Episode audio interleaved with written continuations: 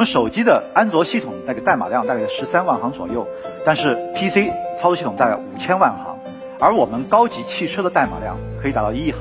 那么也就是说，在未来，我们汽车已经更多的是一个软件占比重非常大的这样的一个终端了。在过去一百年当中，汽车行业都是围绕三个关键词在变化。哪三个关键词呢？首先是动力，第二是舒适，第三是安全。你会发现，我们所有的技术都是围绕这三个关键词的单一或者组合来进行变化。但是我们知道，在未来的十年、未来的几十年当中，智能化会成为改变整个行业的最最根本的这样的一个引擎和驱动力。我们认为，真正的智能汽车，它有一个非常核心的点，就是软件和硬件去分离。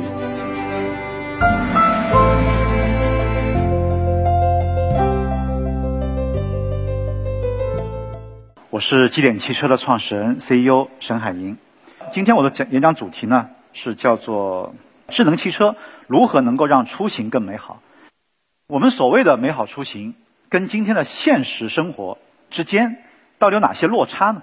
有了落差，我们才看到我们努力的这样的一个结果。首先，堵车，在北京，基本上我们想一旦要想开会的话，往往一天能够跑一次。到两次就已经不错了，所以说我们讲交通拥堵，其实每年造成的经济损失达到两千五百亿。两千五百亿什么概念？我们今天很多城市，比如像苏州这样的一些城市，它一年的 GDP 也就在呃一千多亿啊，这还算非常好的这样的一些城市。甚至有些地级市稍微穷一点地级市，它可能也就在几百亿这样的水平。所以我们想，一年我们有这么多的损失，而全球。每年因为交通事故而上升的，一共有一百多万人，什么概念？啊，我们今天可能，呃，说万一哪里是吧，飞机出现这个事故了，那么可能也就几百人这样的一个，但是我们一年因为汽车的交通事故，有一百二十五万人以上会失去他的生命。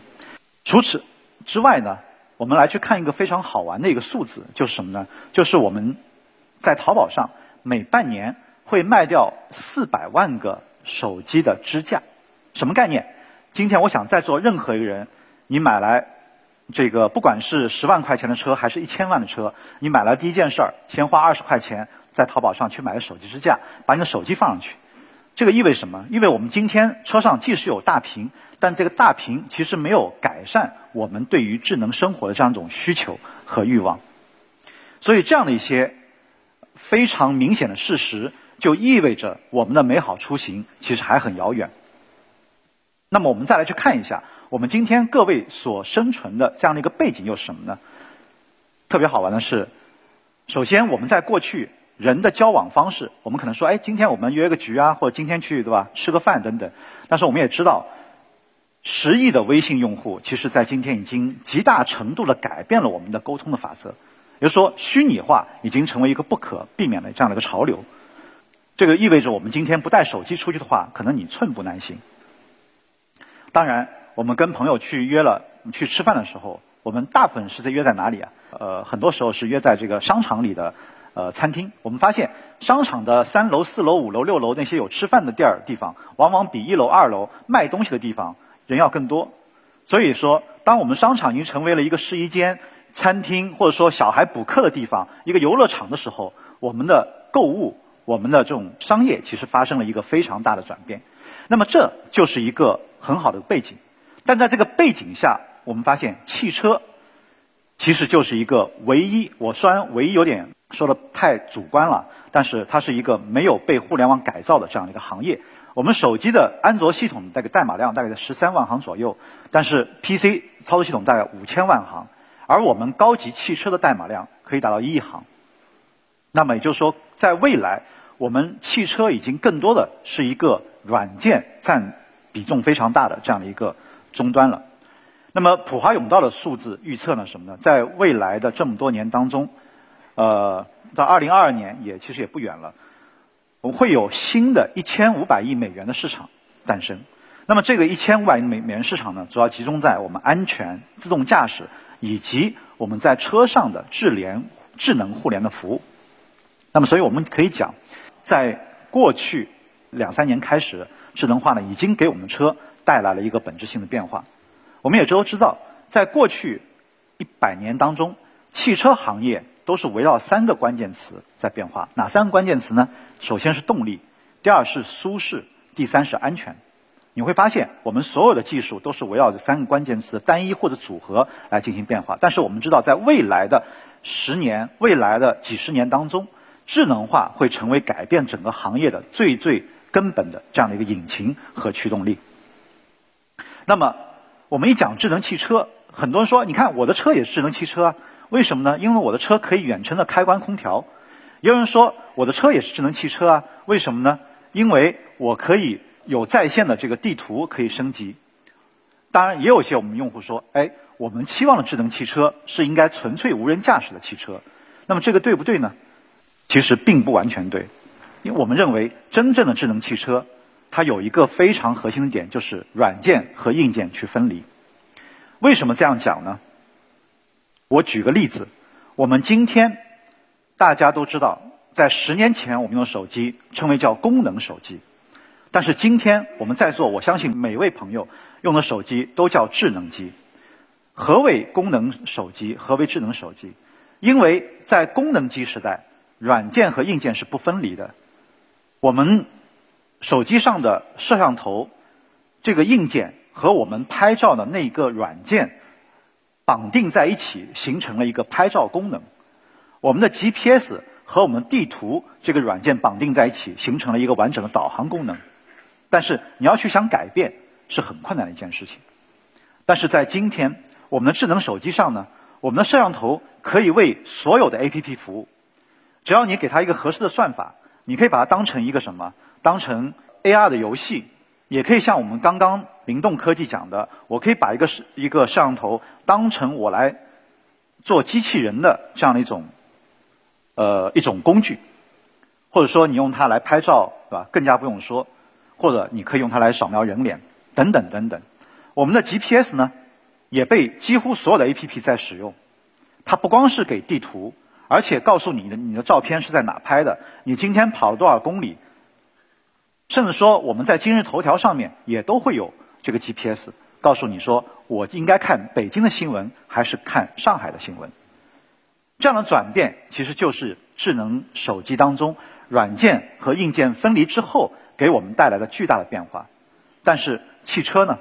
我们把今天的汽车称为叫功能汽车，为什么呢？即使你买辆迈巴赫，买辆劳斯莱斯，这辆汽车买来之后，你买来那一瞬间，它具备哪些功能？那么在买来之后，它还是那些功能，你用过七年，用过十年，不会改变。某一个摄像头，它就是为倒车影像来服务的。那么这个摄像头过了七八年以后，你还是为倒车影像单一功能来服务的。所以这就是我们面临的汽车的现状。那么真正的智能汽车，就是把所有的我们车上拥有的这样一些硬件传感器，它都可以向我们的软件层，这个一亿行的软件都可以去开放。它带来一个什么样的效果呢？我举个非常简单的例子，比如说我们的倒车影像摄像头，它可以进行版本的更新。通过我们的 AR 技术，可以让它具备，比如说我脚一踢以后，我就可以让它后有门可以开了。我们车上的雨刮，它不光是啊雨量传感器，它不光是告诉我的雨刮应该以什么样的速度来去把现在的玻璃玻璃上的水点把它拨开，同时它可以告诉我们说。如果当我的车窗关着的啊开着的时候，如一旦下雨了，我可以让这辆车自动去关上你的窗。它也可以告诉我的地图，当我们现在雨下的非常大的时候，我们就应该避开三环下面那些容易积水地带，让你的车不要去冒这个险，会淹在水里的。等等等等，这样的一些东西，你会发现，我们原来单一为功能服务的这样的一些硬件。它其实已经跟我们软件解耦掉了，从而开放给我们车上所有的这样的一些终端设备啊，这样的一些这个系统之后，我们就可以带来跟现有的车完全不一样的体验，也会给我们带来新的感受和服务。当然，自动驾驶也是我们智能汽车的当中一个非常重要的部分，它的改变也非常深远。今天我们的车之所以长这个样子，是因为我们要让它能够去保护我们的乘客，在碰撞的时候能够去让你变得更安全。但是，如果我们未来车通过我们的自动驾驶而不再发生碰撞，或者说非常小的概率才会发生碰撞的时候，我们车的样子其实就不应该是现在这个样子了。你可以做成完全透明的一辆车都有可能，就像我们今天的这个建筑一样的，它其实并不需要我们周边的这个墙来去支撑它的强度，完全可以是一面一面大的玻璃。所以我们也知道，现在智能化给我们带来变化是多么巨大了。在过去，其实我们整个的这个模式，因为智能汽车也发生了巨大的变化。比如说，我们产品是由原来的硬件变为了软件去定义硬件。从销售由传统的这个线下啊变为了线上和线下相结合，服务由顾客式的原来讲我们把车卖掉以后就跟我没关系了，我们称为叫渣男式的服务，对吧？一夜情那种服务变成现在我终身去呵护你，变成这种暖男式的服务。我们刚刚讲智能化让汽车发生了质变，其实这句话并不完全，应该来讲智能化让我们的用户体验发生了本质上的变化。我举个例子。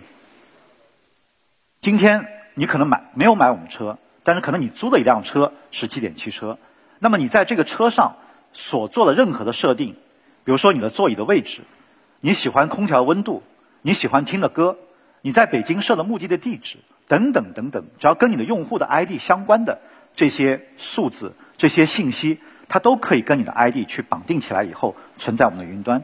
那么下次比如说我到广州去出差了，我又租了另外一辆车的时候。哎，当我知道啊是沈海银这个人再去租这辆车的时候呢，我就已经从云端自动的把你原来那些喜好都能够下发下来，从而给你提供一个更好的、更自然的，从而更聪明的这样一种体验。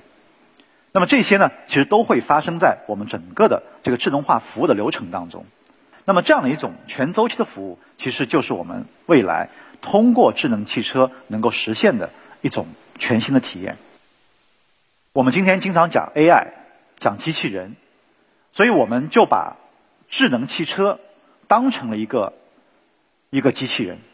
我们认为智能汽车就是带四个轮子的机器人。为什么这么说呢？是因为我们过去汽车是你脚的延伸，但是在今天，我们把汽车当成了一个你的伙伴。之所以成为伙伴，它必须有大脑。它有了大脑以后，它就可以去了解主人的喜好。去分析主人的喜好，从而能够给主人提供更多的服务。